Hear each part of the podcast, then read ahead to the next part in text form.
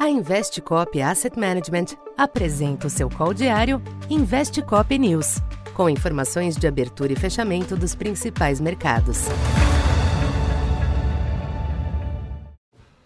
Bom dia. Eu sou Silvio Campos Neto, economista da Tendências Consultoria, empresa parceira da Investcop.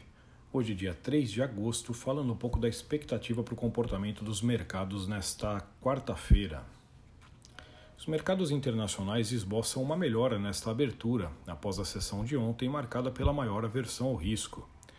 A visita da presidente da Câmara dos Estados Unidos a Taiwan ainda gera apreensão, em meio a palavras duras vindas de Pequim. De todo modo, as bolsas europeias e os índices futuros em Wall Street operam com ganhos nesta abertura, ajudados pela melhora dos índices PMI de serviços na zona do euro e também na China. Ainda na agenda de hoje, o ISM de serviços dos Estados Unidos será importante para a avaliação do ritmo de desaceleração da economia. No mercado cambial, o dólar cede ante boa parte das demais divisas, mas os movimentos são limitados. Neste sentido, declarações de ontem de dirigentes do Fed ainda ecoam ao sugerirem que uma nova alta de 75 pontos nos juros na próxima reunião ainda é possível. Com isso, o yield do Treasury de 10 anos oscila acima de 2,75, mantendo a recuperação iniciada ontem. Entre as commodities, o petróleo segue sem impulso, de olho nos riscos econômicos e na reunião da OPEP hoje, embora sem perspectiva de anúncio de aumento da oferta. Por hora, o barril Brent segue abaixo dos 100 dólares. Já o minério de ferro teve um dia de queda em Singapura, de volta aos 110 dólares a tonelada.